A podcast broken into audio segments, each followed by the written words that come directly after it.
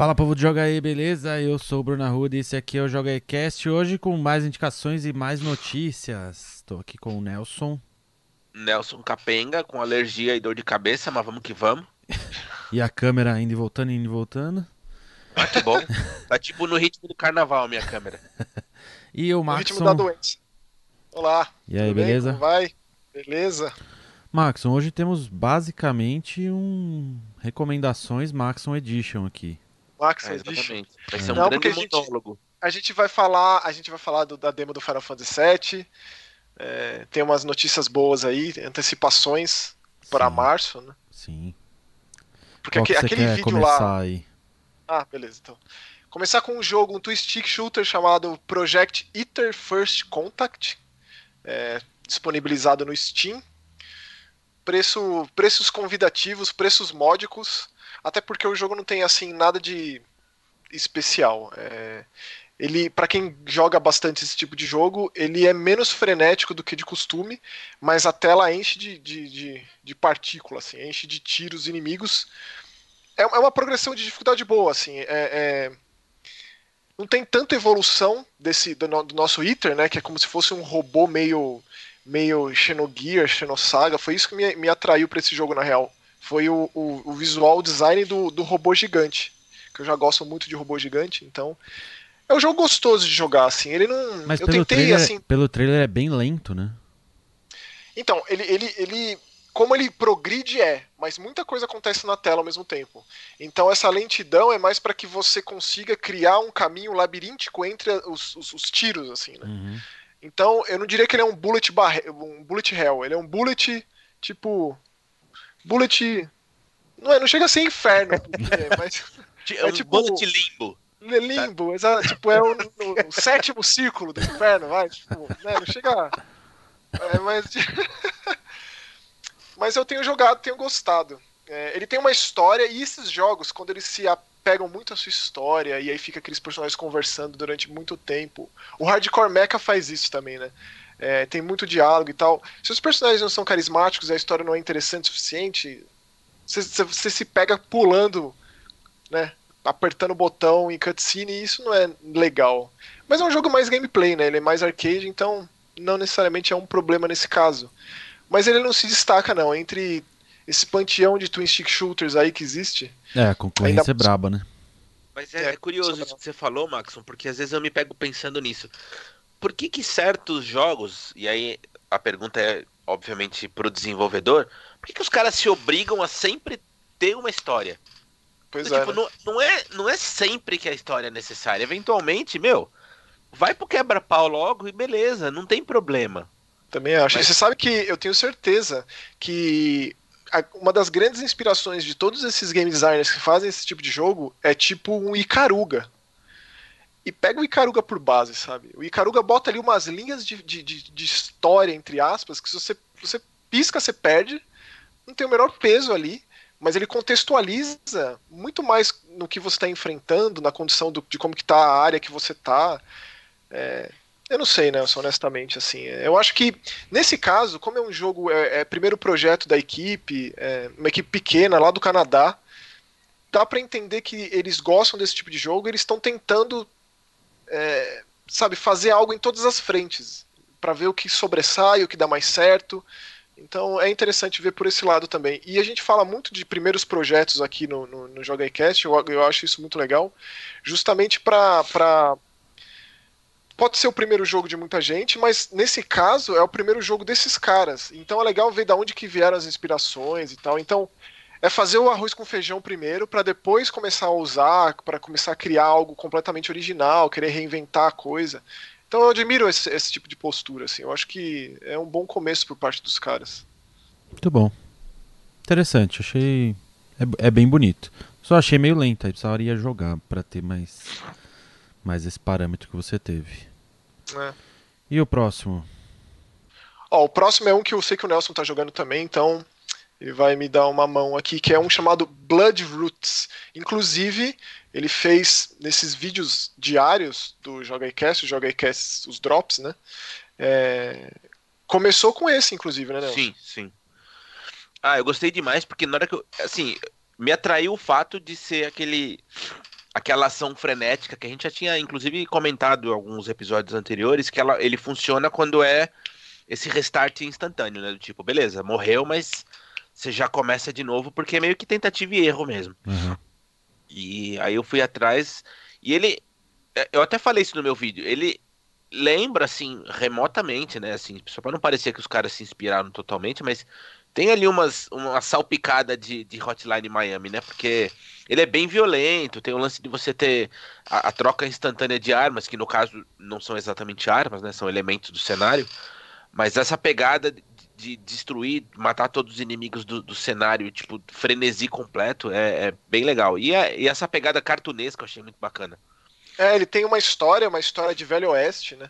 É, É. uma, é uma mistura de, de, de Sérgio Leone com Kill Bill, né? Porque era o líder de um grupo que foi traído e foi morto, só que na verdade ele não estava morto e ele volta para se vingar de todos eles e cada chefão é um membro dessas bestas sangrentas, né? E, e assim, citar Hotline faz todo sentido, Tem, a- especialmente tem as porque- máscaras, né? Assim, Além da. É, tipo, não é bem. É tipo um capacete. É, É, é tipo- um é aquela capacete, coisa de, é, de índio. Não é bem um capacete porque é de pele de bicho. Mas não deixa de ter também. Meio, um mas chapéu, não, é, né? não é bem uma necessidade da fase, até porque ele só deixa você usar essas.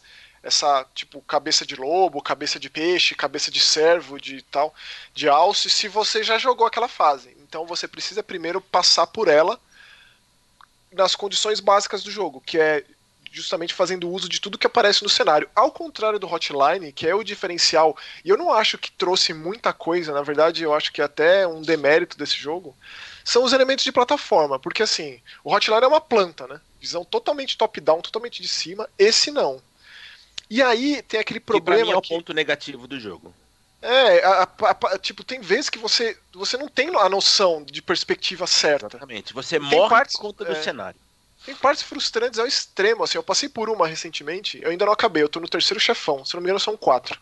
É, que você pega uma arma que é como se fosse é, um bastão que tem fogo nas duas pontas. Quando você bate com esse bastão, ele se impulsiona pra cima e ele vai muito pra cima. Então, 90% das vezes que eu uso esse troço, eu caio no buraco. E o buraco pode nem existir, é como se ele fosse sugado por um buraco no fim do cenário, assim. Então, muitas vezes o jogo ele, ele abre mão do combate, traz para primeiro plano a plataforma e é bem frustrante, assim. Não é, não é Hum. nada que ninguém vai lembrar desse jogo por isso, mas mais pelas finalizações, né, que são bem legais. é bem legal, né? Pra cada, pra cada Cada arma. objeto que você usa, tem uma finalização. É bem E tem bacana. aquele dos, ob- da- das- dos objetos das armas serem extremamente inusitados. Tipo, uma fase lá que eu peguei um palito de fósforo gigante e taquei fogo na galera e um, um desespero aqueles caras morrendo, gritando e tal. E é um contraste completo, né? Do o jogo super colorido, super Cartoon Network, e tripa e sangue, é meio Uhum. aquele Happy Friends, assim. E aí tem, tipo, serra, serra elétrica, é, espingarda, porque né, é tipo século XIX ali, na época do Velho Oeste mesmo. Mas aí tem uma cenoura, tem um peixe, é, tem umas coisas bizarras, tipo um palito de fósforo gigante. Então é divertido, gostoso e é difícil. Mas é aquela dificuldade que você tem que ficar ali na repetição até passar. Porque senão é como se fosse uma regressão, assim. Eu pelo menos funciona assim nesse tipo de jogo. É, os chefões tão, são também destaque, né? Tem as fases bônus, é um jogo bem completo. É muito legal, tá disponível no, PS, no PC, Switch, PS4, infelizmente o Xbox ficou de fora. Pode ser que saia depois, né? Mas ele saiu no fim, finzinho de, de fevereiro. Baita jogão, cara. Baita jogão. É, tô gostando também. Da hora. E aí, vamos para qual? World of Horror? Nelson queria Então, falar esse um aí eu gostaria até esse. de ouvir do Maxon, porque o que me chamou a atenção desse World of Horror é que. Cara, eu gostei tanto da, da arte desse jogo, eu achei tão legal a proposta.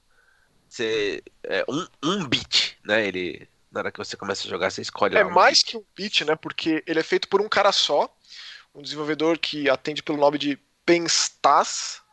Esse jogo está sendo feito faz tempo e ele é um beat porque ele é feito no, no Paintbrush. O maluco fez esse jogo no Paintbrush. Ah, É Se surreal. você dá, dá uma olhada no, no nível de, de, de- de detalhe do, do- É tipo, é difícil explicar esse jogo, né? Porque ele é uma mistura de muita coisa. Ele é uma mistura de, de adventure antigo da Sierra com RPG japonês de turno é, e roguelike. Porque você é o investigador, mas cada vez que você morre, recomeça e escolhe novos casos para investigar bizarros, não é a mesma coisa. Como as coisas acontecem, como as criaturas aparecem.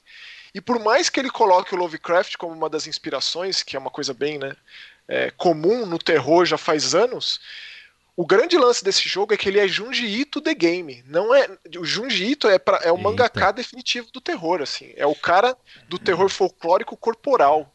Ele faz essas, essas modificações corporais grotescas. Né? A história famosa Uzumaki é um bom ponto de entrada, né? Porta de entrada para o mundo extremamente bizarro do Junji Ito e esse jogo abraça muito isso para mim, muito mais do que o Lovecraft, para ser muito sincero. O Lovecraft diz mais respeito daquela de uma, de uma entidade que exerce um, um, uma, um, um efeito global, diria assim. É tipo, é colocar o ser humano como insignificante perante o universo. É isso que os seres ancestrais do Lovecraft normalmente fazem. Sim. Tipo, é nada a humanidade. Mas nesse jogo, como é uma coisa investigativa e ele vai bem do, do, do macro pro micro, assim, ele é, ele é horroroso, cara. Então, assim, ele, ele, ele foi lançado em acesso antecipado, porque na própria descrição aqui do jogo no Steam, o cara diz que é a forma dele de arrumar beta testers, né? Então é um preço menor para que, que o pessoal jogue e comente os problemas, os bugs, e ele vá arrumando, e é isso que ele tem feito. É, e tá em aberto quando que o jogo vai ser de fato lançado, mas hoje, do jeito que ele tá, já tá bem completo. Eu já completei alguns casos. É, tem coisas que com, comportam assim muitos subgêneros do terror, assim, desde e é, é daqueles é muito sinistro, né? É, dos yureis japoneses, aqueles fantasmas vingativos, até coisas mais folclóricas europeias e condições bem do terror colegial japonês, aquele J-horror do, do final dos anos 90. Então, assim, é uma mistureba de, de, de subgêneros do terror, Mas focado não, nesse não, não é um jogo japonês. Sabe não, não, de onde é? Cara, eu não sei, eu não sei. Eu sigo esse cara no Twitter. É, um, é daqueles desenvolvedores misteriosos, sabe? Sei, sei. Ele fica atrás do pseudônimo, só postando imagem, esses desenhos que ele faz. E... Tem, sim. Preciso fazer. Eu vou, eu, eu, apesar de eu ter tentado uma entrevista com ele, ainda não consegui as respostas, ou com ela, é, se eu tiver mais informações sobre isso, com certeza Nossa, falarei. Por, por, ser feito no Paintbrush, só pelo trailer já dá Nossa. pra ver, as imagens são muito bem feitas, assim, desenho. É, eu achei animal, Bruno. As animações são incríveis. Nossa. É, eu diria que, que é daqueles jogos obrigatórios para quem gosta de terror. Custa 29 reais, eu acho que é um preço extremamente honesto. E nesse primeiro momento de Early Access, acesso antecipado, o jogo saiu dia 20 de fevereiro, é mostrar pro cara que ele tá fazendo a coisa certa e que tem público, né? E as avaliações ali extremamente positivas é, são indício, né? Mostram bem o caminho. Tipo, vai saber onde esse jogo vai parar, então. Achei vamos deixar bonito. ficar bem de sobreaviso, é. Muito bom, muito bom. Ó, oh, Max, o próximo eu queria que você comentasse um pouquinho das suas aventuras em Cold Vein. Então, aí, aí é uma vai. questão. Aí é uma questão mais, mais pessoal, e eu fico feliz da gente conversar sobre isso aqui, porque o JogaCast tem, tem sido terapêutico mesmo, assim, então é mais uma, mais uma dessas sessões agora especializada em Soulsborne-like, né? Essa desgraça desse negócio, porque muitas vezes a gente conversa aqui sobre o porquê desses jogos serem assim, né? E o Code Vein é um que eu resolvi me dedicar e eu não tenho exatamente o um motivo do porquê. Porque até é, quem fez é a Bandai Namco, porém é uma produtora japonesa chamada Shift. A Bandai Namco foi a, a publisher. Né? E essa Shift é responsável por aquela franquia God Eater. Uhum. Sempre é bom mandar um abraço pro Gil depois de falar God Eater. Né? Mas eu desconheço essa franquia. Mas eu sou muito fanático por Dark Souls. Não vou dizer invariados, mas ali fico ali no terreno da From Software. Né? E aí eu queria trazer uma, uma, uma, uma, uma indagação aqui, porque quando você começa a jogar o Code Vein, ele traz umas ideias próprias tão legais que me faz pensar por que diabos ele copia coisas do Dark Souls, assim. Eu não, consigo entender se Até porque isso... são coisas bem bestas, né? É. Se isso tipo... é atrativo o suficiente para que um fã de Dark Souls jogue esse jogo por causa de elementos tão, para mim, idiotas fora de Dark Souls fora dos jogos criados por aquela pessoa específica que são é, que, que ficaram, ficaram famosas por deram fama pro maluco pro Hidetaka, pro, pro Miyazaki, Hidetaka Miyazaki. Para que copiar na cara dura, na safadeza, do mesmo jeito, sem tirar nem pôr? Não consigo entender. Então assim, eu, eu já tô com algumas horas, matei dois chefes. Imagino que seja um jogo longo, mas ele tem aquela coisa de você poder transitar entre classes. Então você não é um mago, não é um, não é um guerreiro. Você pode é, mudar isso, não vou dizer no meio da batalha, mas é fácil mudar. Isso é, é legal. Um específico. Então, e aí você consegue herdar habilidades, porque é um jogo de vampiro e todos os poderes estão no sangue. Então você consegue criar um personagem mais próprio a partir disso.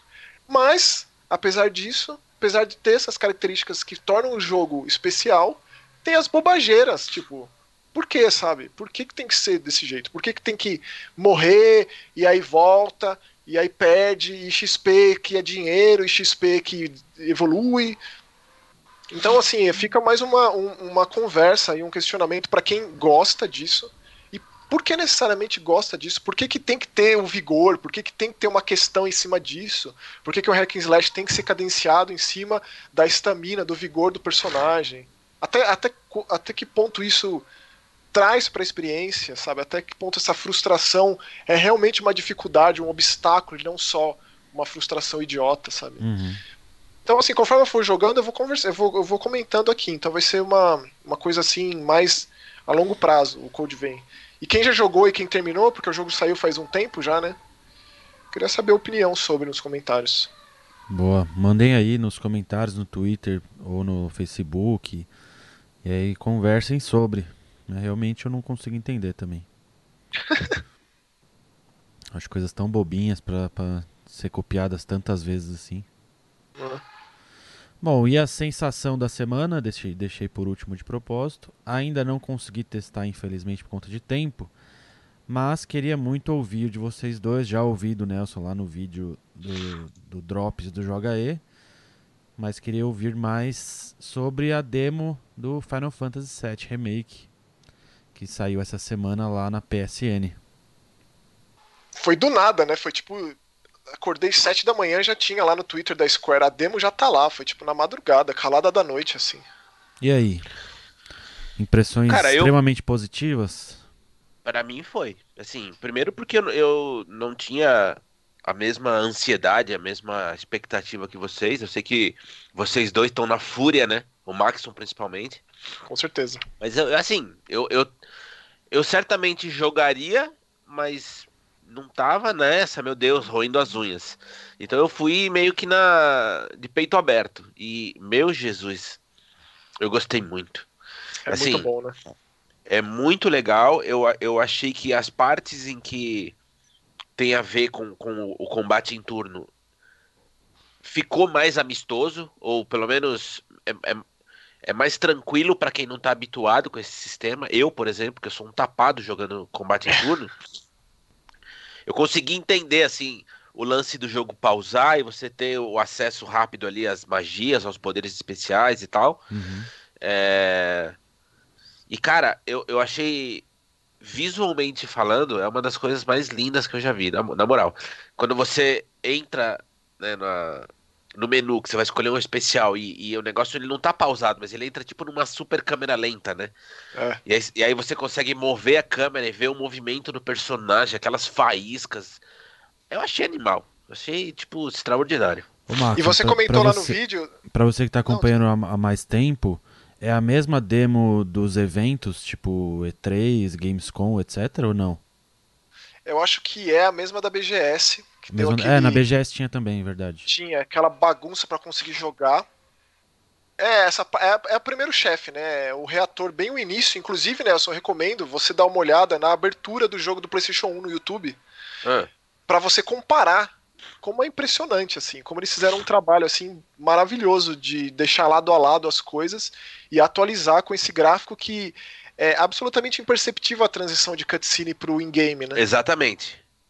É surreal o que, eu, o que eu queria que vocês comentassem também, e aí quem quiser mais comentários do Nelson sobre, de novo, tem lá no vídeo Drops, que falou por um bom, bom tempo sobre, sobre a experiência, mas eu queria que vocês comentassem só o paralelo de o Nelson nunca ter jogado Final Fantasy VII, se dá para ficar perdido, se dá para ter uma empatia com os personagens, versus a nostalgia do Maxon, sendo que é um dos jogos preferidos da vida, assim.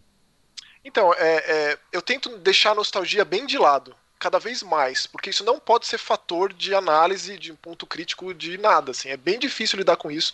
A gente vive muito o resgate de coisas antigas cada vez mais. Sim. E eu digo isso bem com relação a, a jogo de terror, que está rola, rolando um movimento brutal aí de resgate noventista do terror. É, é, bem difícil lidar com isso. É uma linha muito tênue aí da, da cópia é, e da homenagem e você fica só galgado em resgate nostálgico, da, do saudosismo. É bem difícil isso. Então, assim, o Final Fantasy tem a vantagem de que são jogos autossustentáveis, né? Cada Final Fantasy é uma história dentro de si, de si mesmo. É, muito me admiram, por exemplo, o fato de você, Bruno, gostar do Advent Children, que para mim é um dos maiores fanservices que eu já vi. Uhum. É, e você gosta. Então Sim. pensa, se aquele filme funcionou, imagine a história que começa da, da, do começo, digamos assim, né? Então, assim, para não dizer que eu não estava preparado, não estava, na verdade, para dizer que eu estava preparado, não peguei, fui pego completamente de surpresa. Eu sou um grande fã do Crisis Core, que é uma das grandes expansões de Final Fantasy VII, é, que tem o gameplay, não vou dizer 100% igual, mas ele é action, ele já não é, é baseado em batalha de turno. Uhum. Então eu joguei bastante esse jogo, que a gente joga com outro personagem, o Zack, que ele fez parte do mesmo grupo do, do, do, do do, do, do, Cloud, que são os Soldiers, que é como se fosse um super soldado da Shinra. Então o Nelson já deve ter percebido que o tempo inteiro ele fala: Eu não sou Soldier, eu sou um ex-Soldier. Uhum, Tanto que uhum. no Final Fantasy VII, quando você começa a jogar, ele tá lá o nome dele como ex-Soldier antes de perguntarem o nome, para ele dizer que é Cloud, ou então colocar uhum. o nome que você quiser, que também era uma característica desses jogos antigos, você poder colocar o nome do personagem de, de Masus, se você quisesse. Dá pra pôr. É, então, é, é, é tem, é, é, essa é uma questão. Então, isso aí não é absolutamente novo. Mas, pensando no combate do Final Fantasy VII dessa demo, é, entre o completamente action e a batalha por turno, como ele fez essa entrada dos menus. O que me deixou surpreso nessa demo de verdade é que não é fácil. Tipo, eu tive que usar hum. poção, tive que usar Phoenix Down, tive que. O Bert e a, a, transição entre o Bert e o Cloud é muito legal, é extremamente natural, você faz isso o tempo inteiro na batalha. E como o jogo incentiva você a fazer isso com os pontos fracos dos inimigos, é, e você derrubar, deixar os, os personagens à mercê, mas principalmente com a, a, dificuldade que me surpreendeu. Eu pensei que ia ser babinha, não foi. Teve um grau de dificuldade aí nesse primeiro momento. Tem um outro detalhe que eu achei muito legal, e aí é mais técnico mesmo. É, o fato de, de o jogo te permitir limpar o HUD ou entupir de coisas, né? Do tipo, você pode colocar o mapa ou não, você pode colocar ali o GPSzinho ou não. Eu achei isso bem bacana. E com, com um toque, né? Um toque de botão, né? Sem é. precisar pausar nada. E a, e a, a fluidez do movimento no cenário, como ele passa por cima de uma catraca, ou ele interage com as coisas, sobe dessa escada, é tudo bem gostoso de jogar. É, isso aí já vem de Final Fantasy XIII, Final Fantasy XII e tal, mas o nível acima, até porque é, o, é, o, gráfico é absurdo. O Final Fantasy XV eu já achava muito bonito, mas o Final Fantasy XV ele, ele era diferente o suficiente para deixar ele de lado, assim esse jogo ele vem com uma carga emocional. É, exatamente. É, muito cruel, assim, né? Tipo, os fãs vão pegar muito pesado nos mínimos detalhes. Lidar com isso é muito difícil. É que até agora esses mínimos detalhes têm sido os pontos positivos, pelo que eu tenho visto dos fãs no, nas redes sociais aí, né? É, mas, o, mas acontece a mesma coisa do lado oposto tão rapidamente quanto, Bruno. Por exemplo, eles anunciaram o Carbuncle recentemente, mostraram lá o visual do Carbuncle. O Carbuncle é um summon já é, consagrado da franquia. Ele é tipo um feneco, assim, uma raposinha com uma orelha bem grande. Aí já chiaram do visual já. Ah, porque não sei o quê, porque tá feio, porque não tem nada a ver. Aí é isso, né? Entendi, é difícil. Entendi. Então, sabe, é, não dá pra, não, nunca vai dar pra agradar todo mundo. Mas é nítido que esse jogo tá rolando um esforço assim, monumental nesse sentido. Assim. É, tá claro a responsabilidade de se recriar um jogo que é um dos mais famosos que tem. Sem dúvida.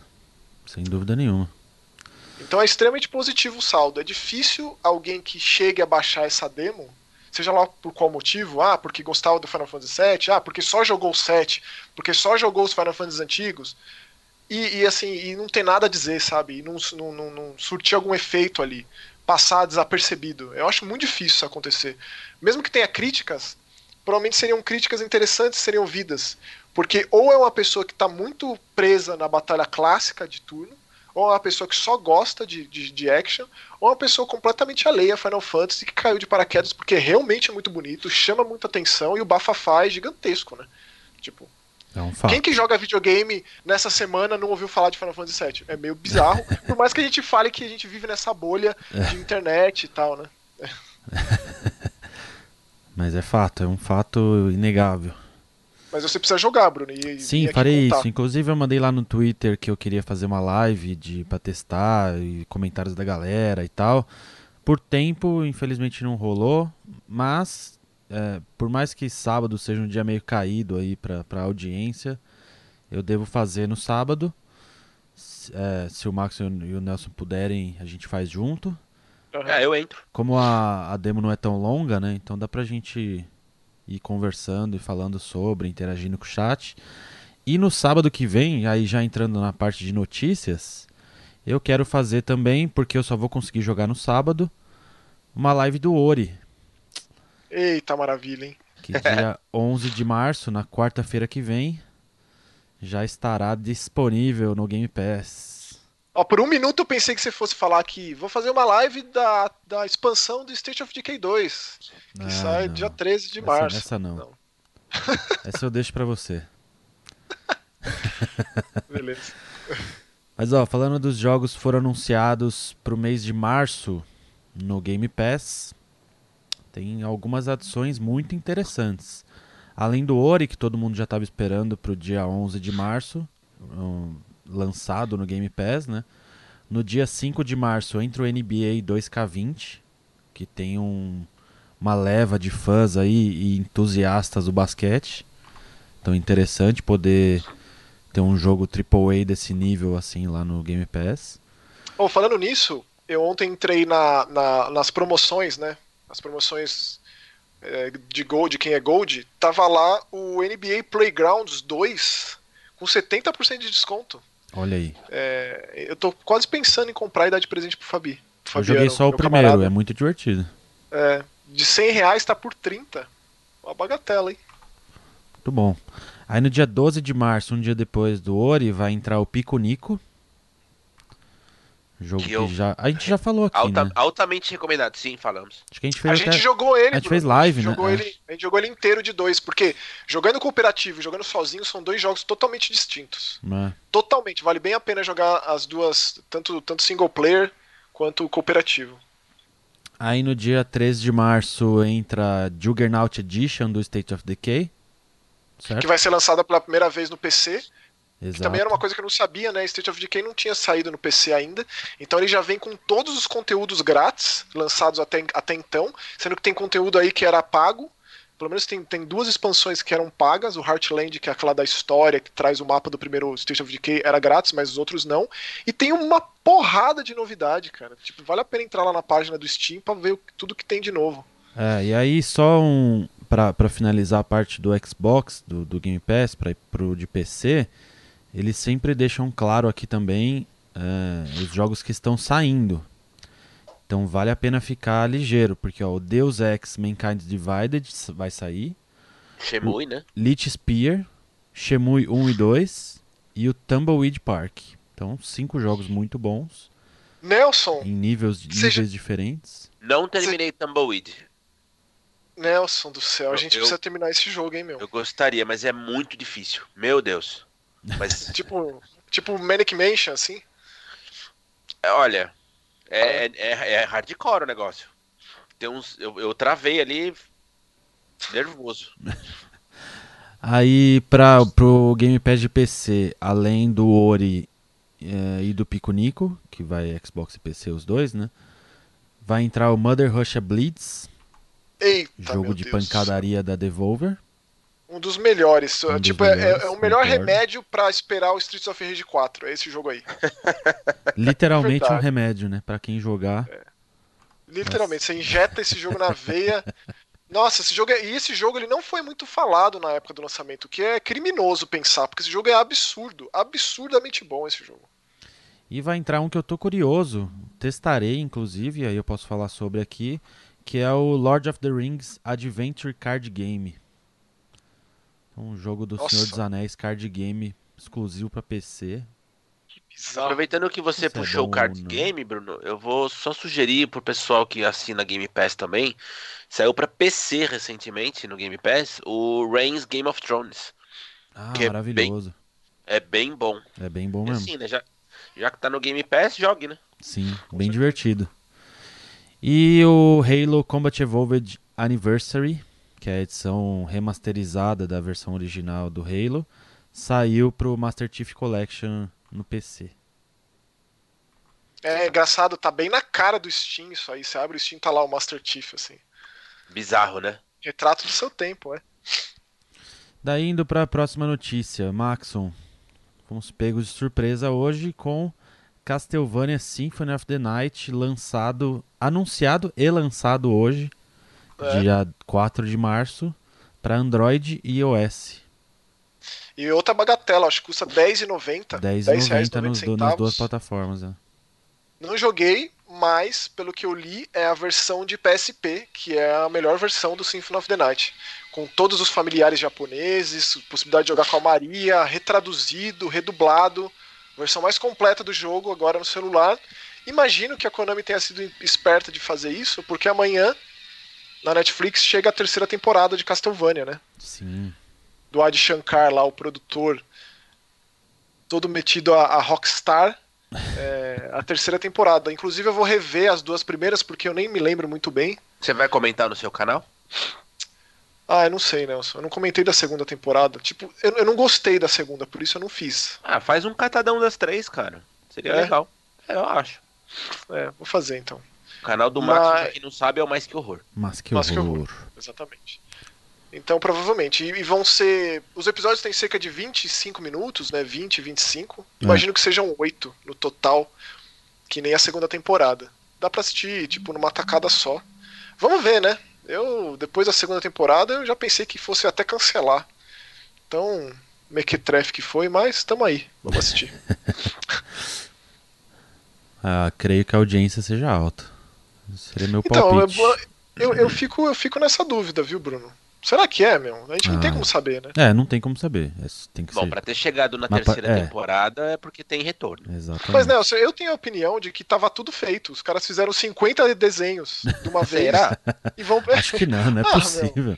A primeira Não. temporada não tem nenhuma hora, Nelson. São quatro episódios, tipo, sabe? É meio que. Não é só. Não é possível que eles tenham encomendado quatro episódios. Eu tenho encomendado. Ah, eu, eu acho que tudo, tudo nesse mundo é possível, cara. É. Eu sei acho. É. Tipo, ó, faz, faz quatro aí só pra gente ver o que, que acontece e aí depois a gente conversa. Ó, uma notícia boa aí, a gente comentou sobre nostalgia, remakes, etc. O DuckTales Remaster voltou para as lojas, né? Ele tinha saído por problemas X, né? É, Provavelmente problemas autorais. É. E aí ele está de volta, então dá para comprar e, e- baixar ele de novo no Play 3, Xbox 360, Xbox One pela retrocompatibilidade, Wii U e Steam. Eu e aí não precisa nem dizer nada, né? Jogaço Esse jogo que é simplesmente maravilhoso. É E ele é esquema, ele é o esquema do Wonder Boy, Dragon's Trap, né? De ser um, um, um- Ao contrário do Castle of Illusion, porque eles saíram muito próximos, né? Foi um período bem legal. Quando saiu o Castle of Illusion remake, saiu o DuckTales remake, ele é o remake meio que papel carbono, assim, né? Ele é exatamente igual. Se você lembra da disposição da- das pedras preciosas, dos inimigos, onde você pula com o tio Patinhas ali, você vai saber jogar esse jogo exatamente do mesmo jeito. E a Isso Way inclui a dificuldade.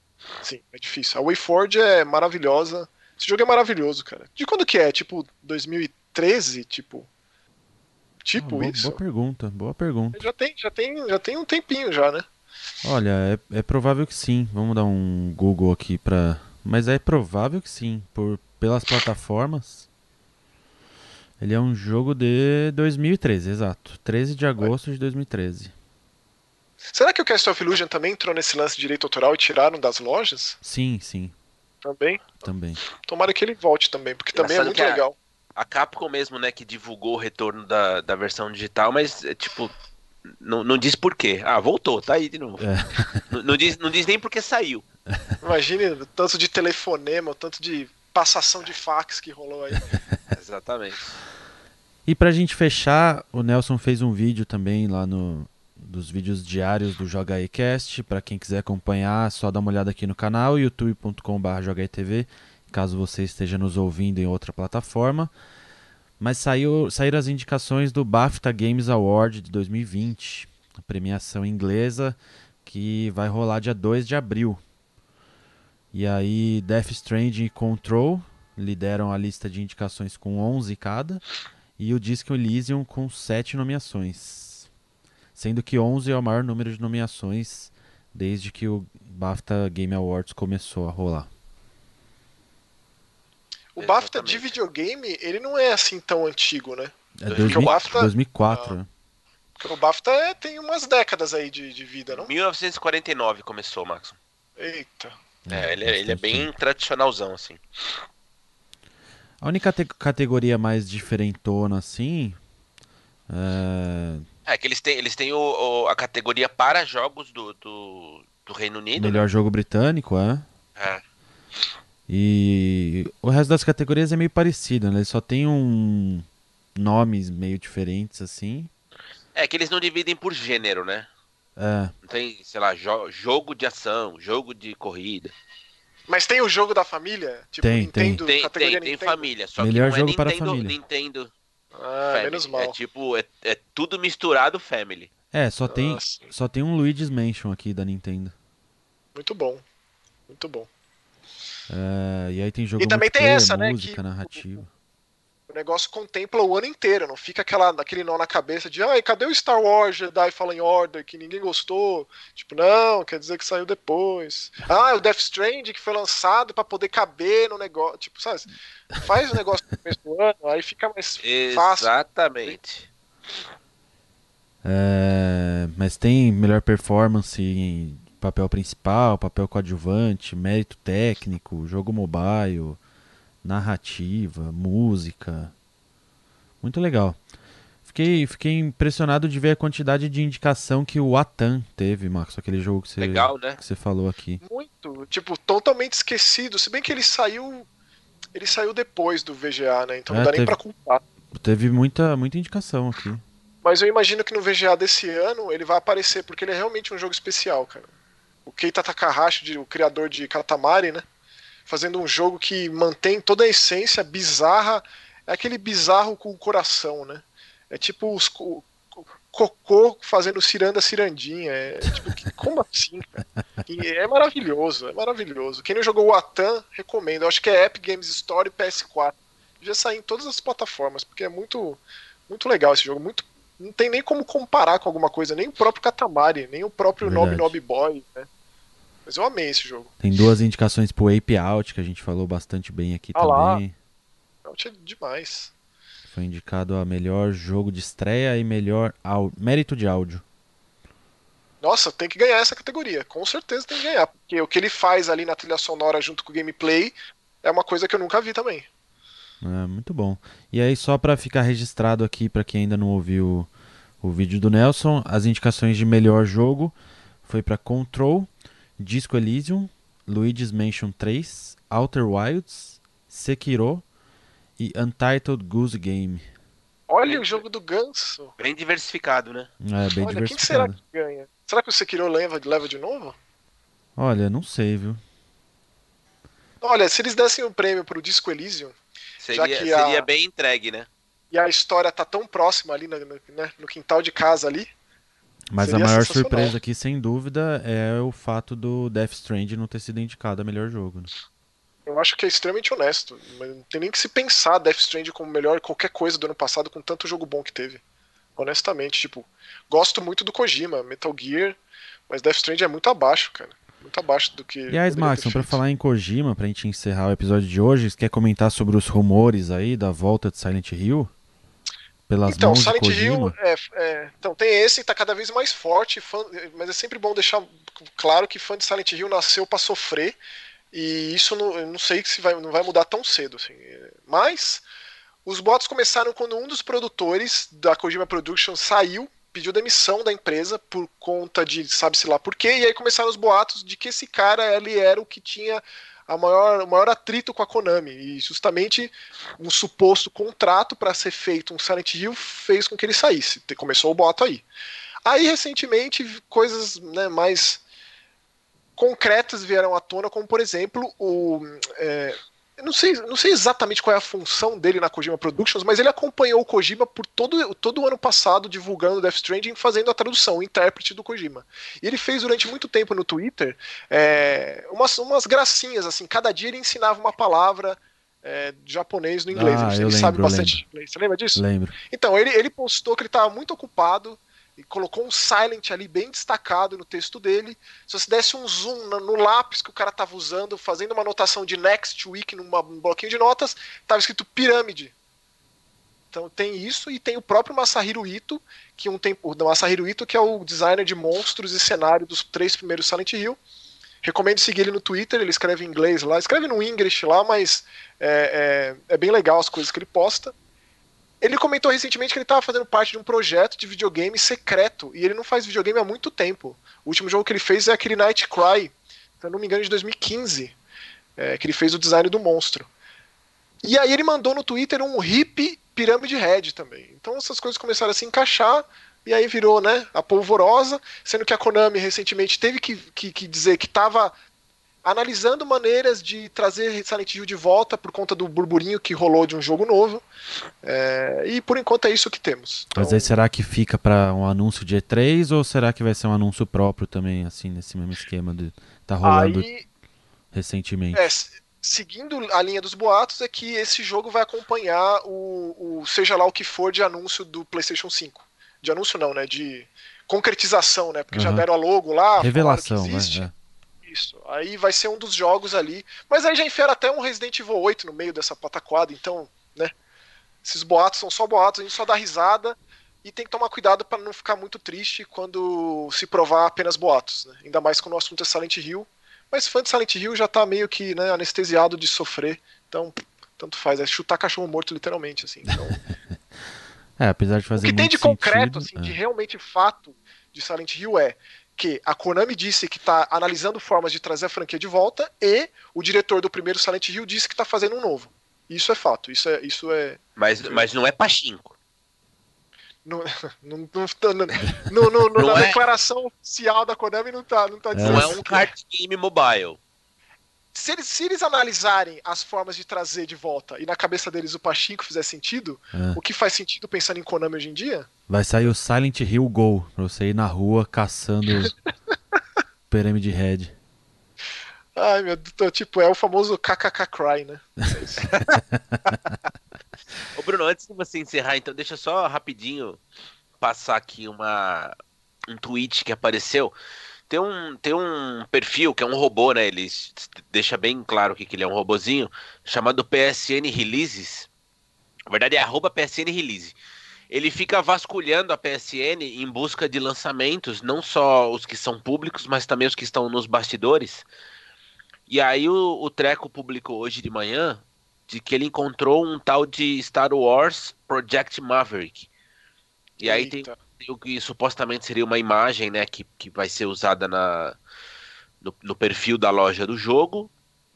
E é isso. E é Então, isso. assim, Gerou-se aqui uma- um burburinho na internet de que supostamente existe um novo Star Wars em produção e que em tese seria lançado para PlayStation 4 e, e- e é isso, entendeu? Então para quem, se alguém procurar aí por Project Maverick Star Wars, vai encontrar um milhão de sites com essa mesma imagem falando exatamente isso que eu acabei de contar. será, que, será que é isso aí que vai, vai mostrar como que foi feito o clone do Palpatine, Nelson? Porque. Nossa, Vai vamos lançar- esquecer. É. Vamos, vamos fingir que isso não existe, entendeu? Vamos deixar o J.J. Abrams numa outra dimensão, entendeu? É, eu, eu, eu, eu- eu, quando eu leio essas coisas, eu finjo que, que não faz parte mais da minha vida, entendeu? Eu, eu, eu, eu me recordo do, do, do início da. Vamos do pro spin-off, né? 1970, Vamos pro spin-off. É, É, o KK Cry virou KK Caos, né? Agora. É. Viva o Nossa, spin-off que- de Star Wars. É. que deprê, cara. Então é Enfim, isso, lá. mandem aí nos comentários do youtube.com.br jogaetv ou lá no nosso Twitter, arroba jogaetv, ou no Instagram jogaetv, ou no Facebook, no nosso grupo do Jogaetv lá também. A gente tá eu sempre criei um postando. perfil agora também no Mastodon, viu, Bruno? Eu sei que acho que ninguém conhece ainda. Mas na hora que, na, na hora que Mastodon. começar a- as pessoas a usarem, já tá lá o perfil do Joga E. Inclusive eu deixei um link para receber convite, porque a- ainda não tá aberto para todo mundo. Lá no nosso grupo do Facebook. É só clicar que o sistema te manda um convite e você ingressa lá para seguir a gente. Então é isso, entrem lá no grupo, vejam o link do Mastodon. Queria agradecer a Nvidia, que nos patrocina aqui no canal. Muito obrigado. E todo mundo que também colabora com os nossos cafezinhos lá no, no grupo do YouTube, certo? Maravilha. Então é isso. A gente fica por aqui e na semana que vem tem mais. Falou! Valeu, tchau.